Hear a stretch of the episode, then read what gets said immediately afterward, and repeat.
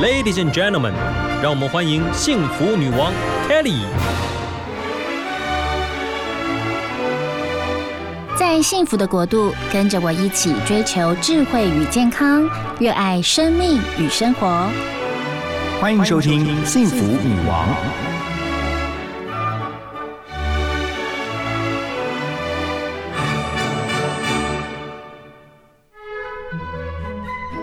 迎收听 FM 一零二点五幸福广播电台《幸福女王》的节目，我是 Kelly 何太。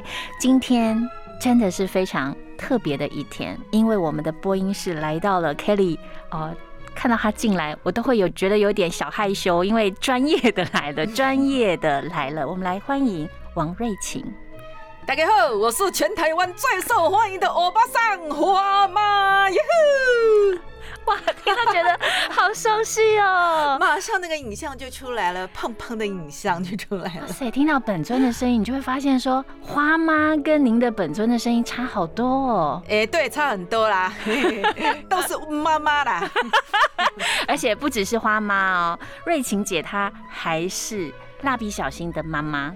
大家好，我是美牙，吃饭了没有啊？哎，大家都要吃吃早餐哦，知道吗？没有，我光听到我就觉得好享受，而且您还是这个蜡笔小新当中那个樱田妮妮。大家好，我是小新的同学，我是樱田妮妮。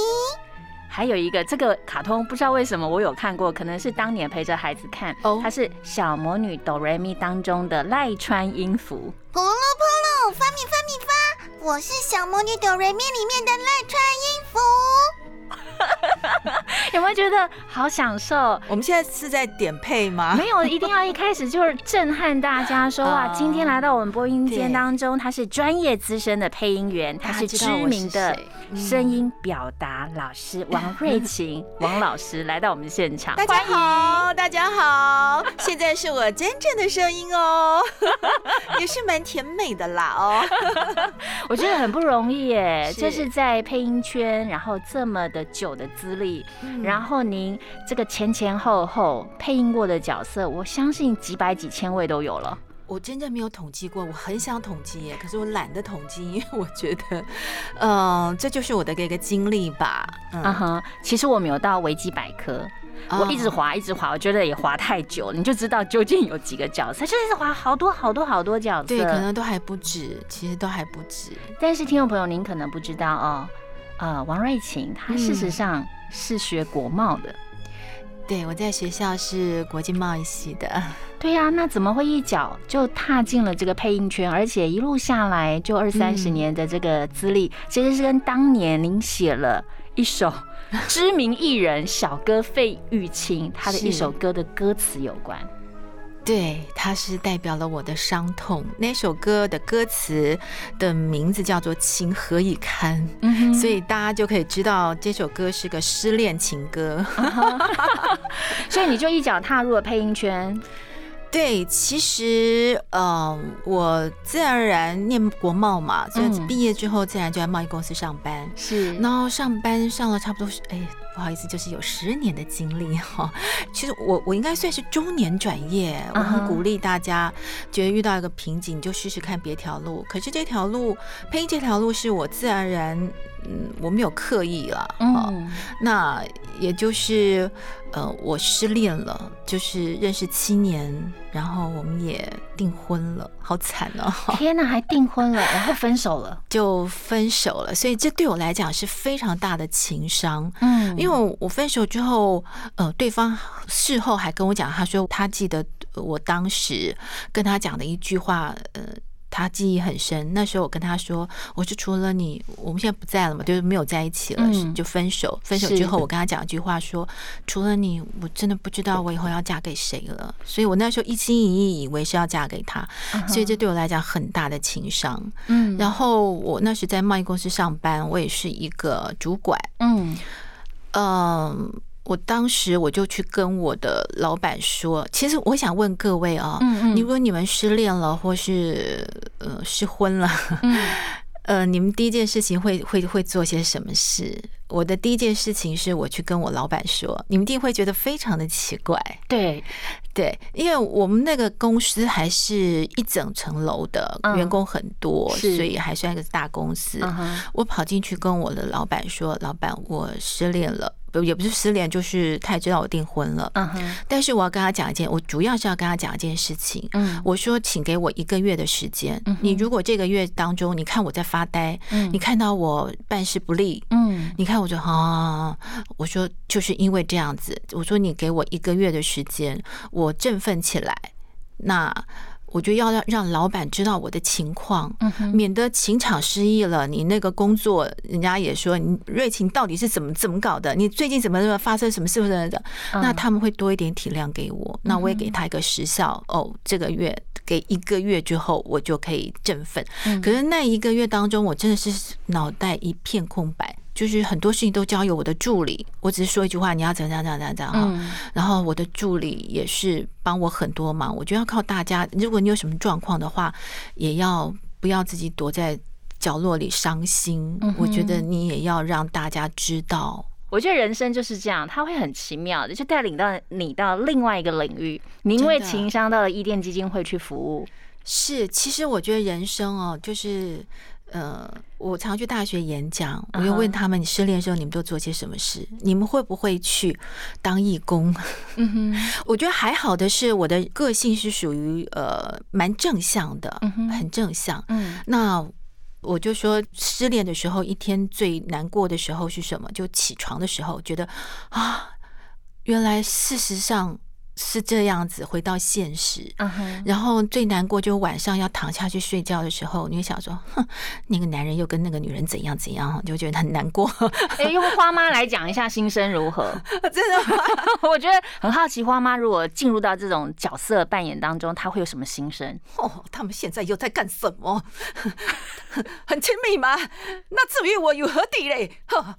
好，对嘛？我觉得有时候我就觉得说，你进入到那一个角色当中，你所诠释出来，我觉得用花妈的这种 这种权威性的声音，就能够完整的传达到我们知道你心里面有多受伤。对，慢慢又很温柔的，就觉得好像还不够，对不对？是那时候我白天就失了魂的上班，嗯，可是到了下了班之后，上班还是有人有事啊，什么做一些事情，有人陪着你这样子哈，有事做，然后下了班怎么办？你就会胡思乱想，那为杜绝自己胡思乱想，我就想，那下班我能做什么？我就去伊甸福利基金会当志工。嗯，然后那时候刚好他们成了一个广播训练营。嗯，其实广播训练营只是给一些嗯呃，就说智障朋友啊，智障朋友他们去学一。一技之长。那我们的工作，其实我那时候报名，他们有问我你要哪方面，因为职工有很多种，有图书的啊，有帮什么什么的。然后刚好有这个，就是这个训练班，他们需要有职工，有时候会帮他们一些什么忙。我就说好，我要，我要，我要。所以我的国语正音是在那边学的，跟他们一起上课。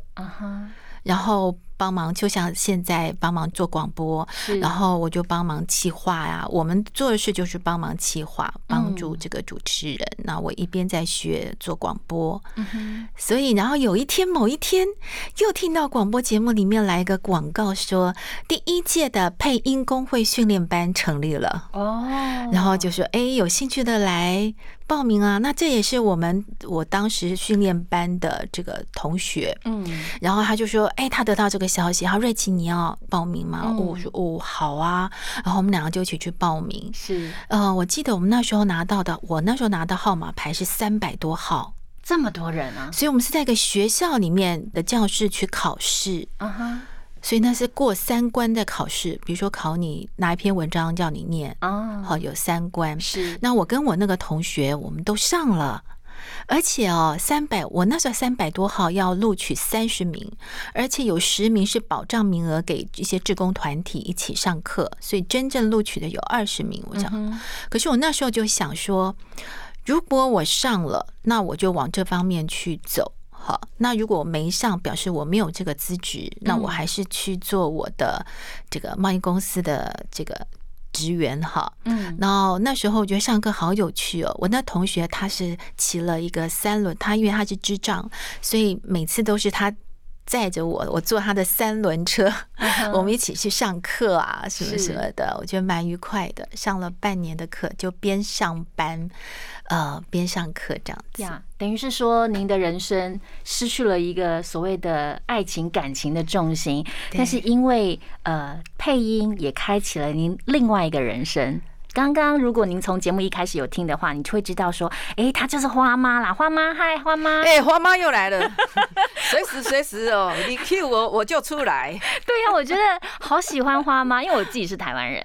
我爸爸妈妈台湾人，所以我从小就是在一个台语的环境里面，所以其实我们说，哎，每一个角色他都有被设定他的角色是什么，包括声音也是啊，是怎么样去设定花妈？所以大家最熟悉就是花妈，来聊一聊花妈，你怎么样去设定她？然后你在演花妈的时候，有时候会不会自己觉得，在回到你日常的生活当中，你也像花妈？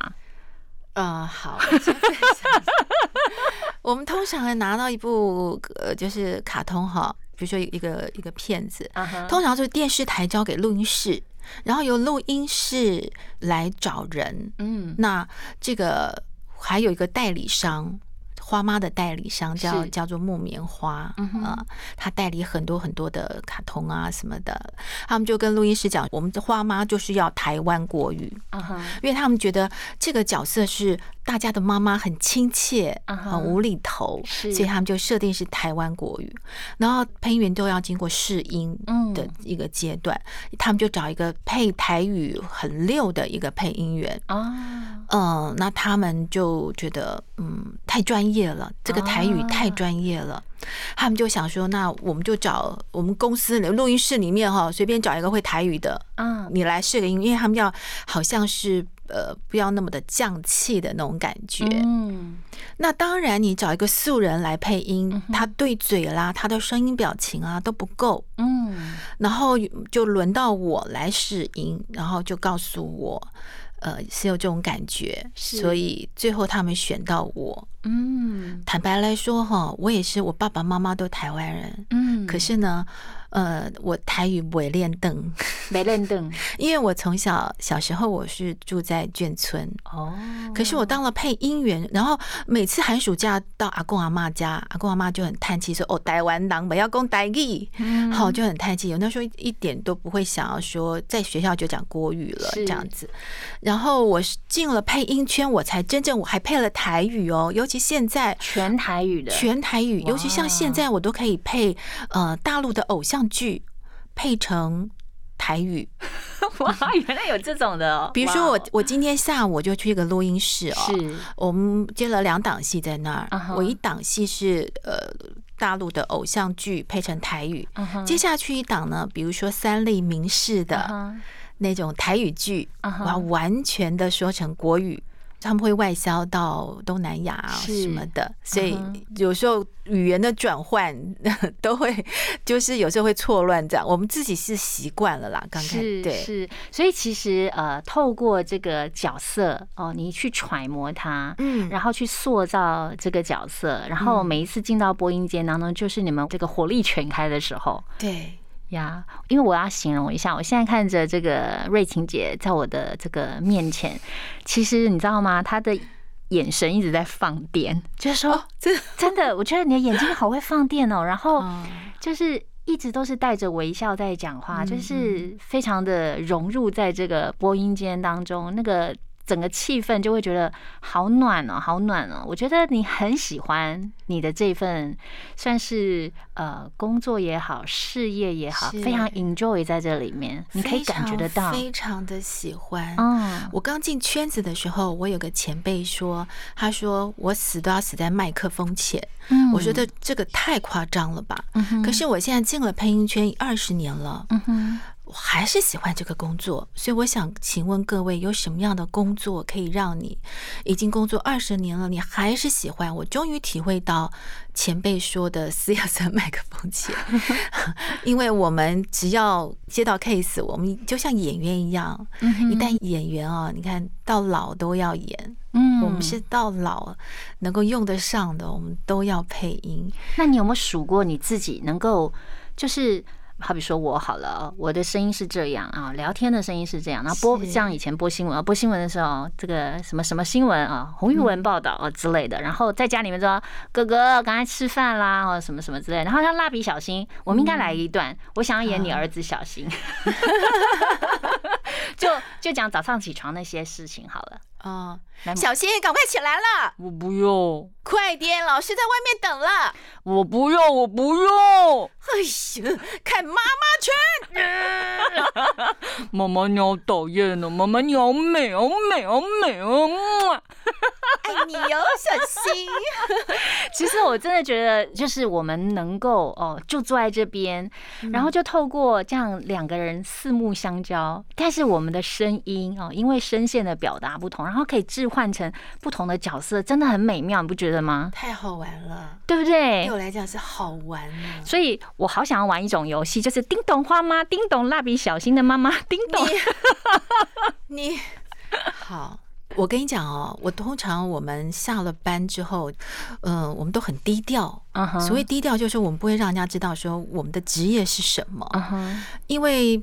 呃，知道了也之后就会得到四个字，叫做没完没了，你知道吗？为什么？因为比如说我就像我刚刚玩的游戏吗？嗯，我们是为了给我们的听众觉得好玩，声音让他们觉得很有趣。是。那我的意思是说，我们平常大部分都很低调，因为为什么？比如说我去洗头，然后洗头小妹就啊，小姐你的职业是什么？就说我是传播业，然后她会继续问问问问到最后说好啦，我是配音员啊，配音员，那那那你录什么？我录花妈，花妈来来一段。啊，那还有什么？嗯，那个小新妈妈，小新妈妈来一段了。最后就说我下班了。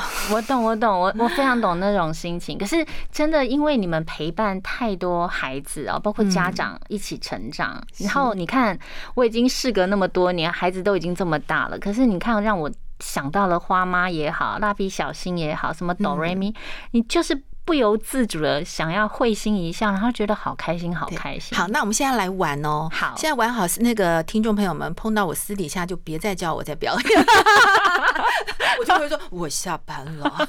我跟你讲，你下次就传我们的那个 podcast 给他，你就说全部都在这个节目上了，很多角色都在上面，你就听着吧。是，没错。好，听众朋友，如果您现在孩子还小的话，你可以去追老师的 YT 啊，他的 YT 频道叫做。花妈家说故事，是这个是专门为呃小学到幼稚园。其实我会做这个花妈家说故事啊，嗯，到目前为止，从二零一六年到现在，大概三呃四年时间吧。好，嗯，想想二零一六年社会发生了有一些随机杀人事件。譬如说小灯泡啦、政界事件啦，或是台大情杀案啦，都是在这一年发生。尤其是小灯泡事件，对我们这个做妈妈的来说，特别受不了。嗯嗯，让我兴起了我能够为这个社会做什么事。我已经，我这个职业已经做了快二十年，那时候快二十年，我就要想我能够为社会做什么事情。那我就想想，那就说故事啦。嗯，我怎么样？嗯。其实话说回来，我当时在我儿子小学担任 EQ 志工，我们学到了去上课啊，怎么样学 EQ 啊教育。我得到了一句话，叫做“用生命影响生命”。嗯，这句话对我影响呃蛮大的。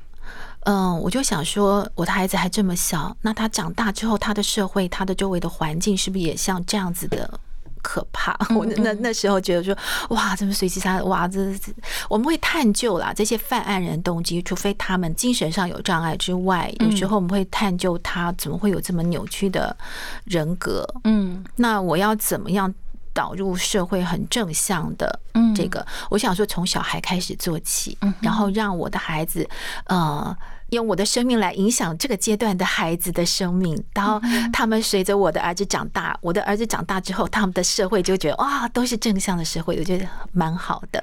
那我就想用童书来影响孩子，那童书就由我来说了。我当初在我的 FB 我发出这个，我想要做这件事情，然后我的同事们，就是录音室的同事们，他们也都呃有私信给我赞成，也蛮支持我的，所以我就好，那就做了。其实用我们配音员的角度，我可以在我的我家里那个用电脑啊拉着小麦克风就这样可以录了。是，但是做配音员来讲，这样我受不了，我要音质特好的。是，所以我在录音室里面录，所以录音室赞助我。啊，通常我们要租录音室啊，什么录音室赞助我。然后呢，我要做成像这个呃我的后置啦，后置要强。是所以专门后置图书呃说故事的这个呃就是我们的音效啦然后还有音乐版权也他们也就是赞助。我得到了这么多资源之后，我就要找出版商了。嗯我去参加国际书展啊，就找出版社。所以第一个支持我的出版社是呃小兵出版社。嗯哼，他刚好他们的呃作者啊，全都是本土作家。嗯。那我很希望就是念一些本土作家的他们的作品，嗯。然后很贴近小朋友。嗯哼，然后呃，接着我又跟很多的出版社一起合作，然后我只可以两个条件说，请你帮我找书。嗯。第一个很好玩的书，嗯哼。就是里面的内容是好笑好玩的，引起孩子们的嗯。这个有兴趣听。第二个是最主要就是有品格教育意涵里面的书，嗯。所以在荒喵说故事里面，你找不到小红帽与大野狼啊是什么什么的。我希望最主要的目的是希望以这个品格教育的书潜移默化孩子的他的人生价值观，这是我嗯最主要做的。那当然，听床边故事的孩子，呃，他们在语文能力都会有进步的。嗯。呃，然后呃，最主要我要帮助忙碌的爸爸妈妈。嗯。你们呢觉得说啊，我没有时间给我孩子讲故事，嗯那就给他听黄妈说故事，帮忙就是呃偏乡的小孩，因为他们都是阿公阿妈带大的，是，对，然后还有视障的孩子们。嗯哼，一直到现在呢，我大概到了五百多万的浏览量了，嗯，我觉得达到了我要的影响力。是，我觉得就是慢慢累积啊，是就是网络声量慢慢的累积，然后那也是您的兴趣，然后这个公益平台，我觉得也造福了很多的孩子跟家长。所以接下来呢，听众朋友一定很好奇啊，Kelly 又要再呼叫这个王瑞琴老师的另外一个声音，就是您是捷运族吗？如果您是搭捷运的人，你可能就会听到这样的声音。家手华好势，卡卡好在。哎、你知道吗？原来这是你的声音，你知道？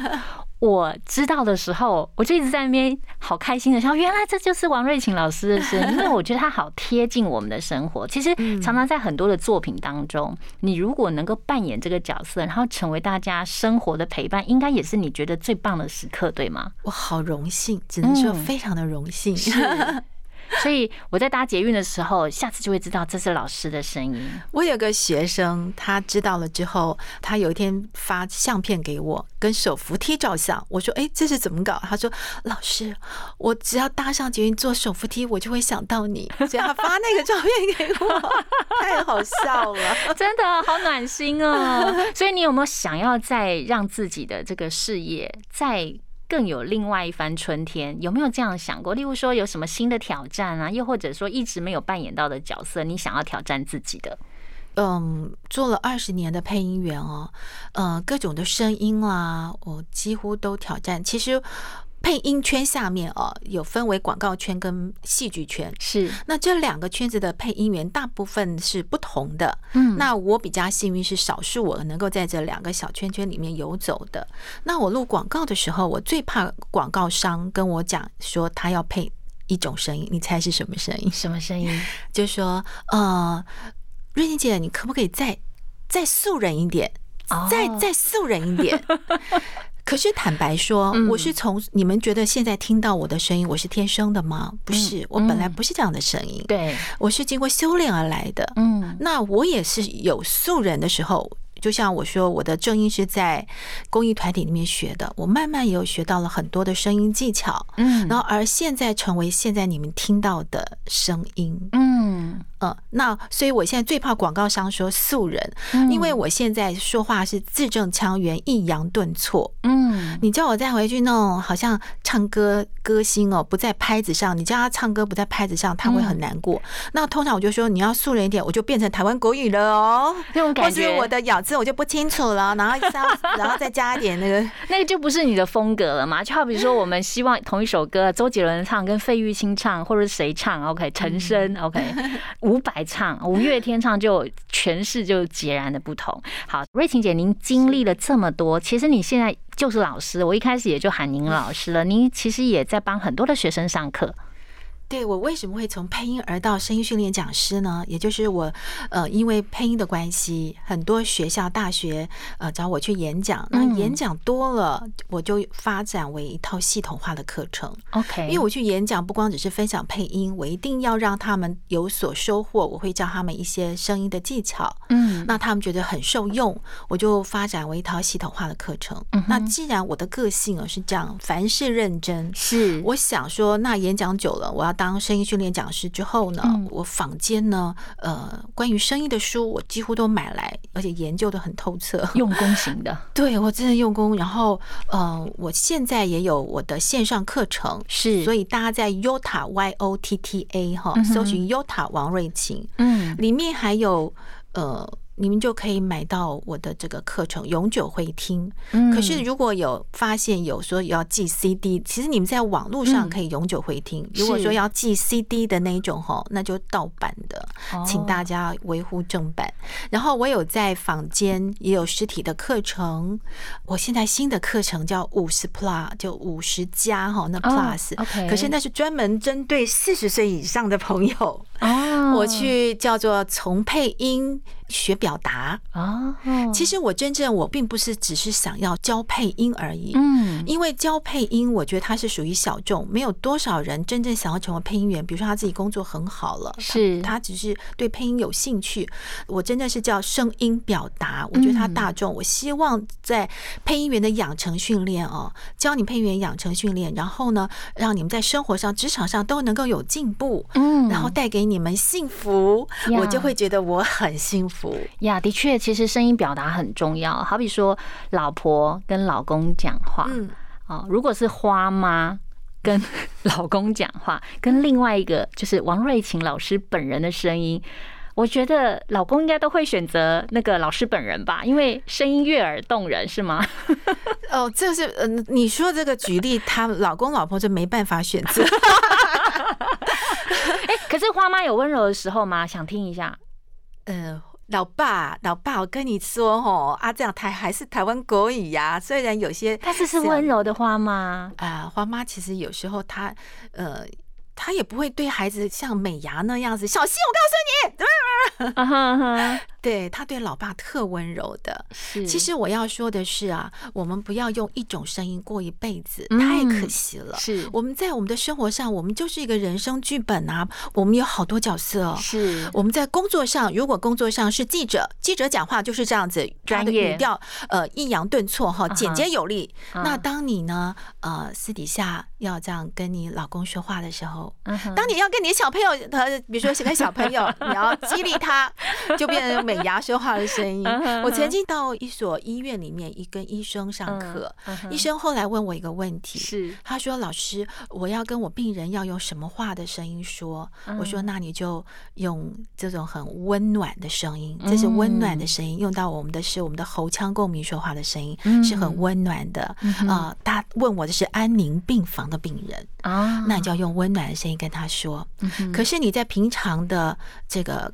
病人哈，比如说他得糖尿病，你要告诉他不要再吃糖，你不要什么的，就要用这种叫做口腔共鸣说话的方式来跟他说，来警告他说，你不能再吃糖，不能再吃淀粉，不然什么。那如果你跟小朋友说话，来，嗯，把嘴巴打开来，嗯，太棒了，就这样说话了，哦，就你就这样这样说话的声音。所以面对什么样的角色，嗯，你就要用不同的声音跟他说话，就像我们我们配音员变声一样，你在你的人生剧场也要用不同的声音在说话，这就可以帮助你的工作、你的生活上都能够觉得非常的幸福。的确，的确，就是例如说我们在尾端的时候，Kelly 呃，换换哪个角色？我现在有点错了。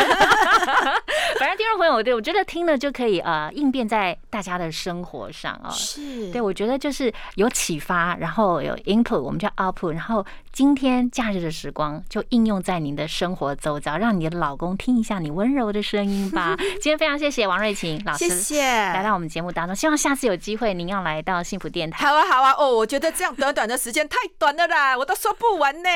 谢谢花妈，好哦？我们跟听众朋友说拜拜，拜拜，拜拜。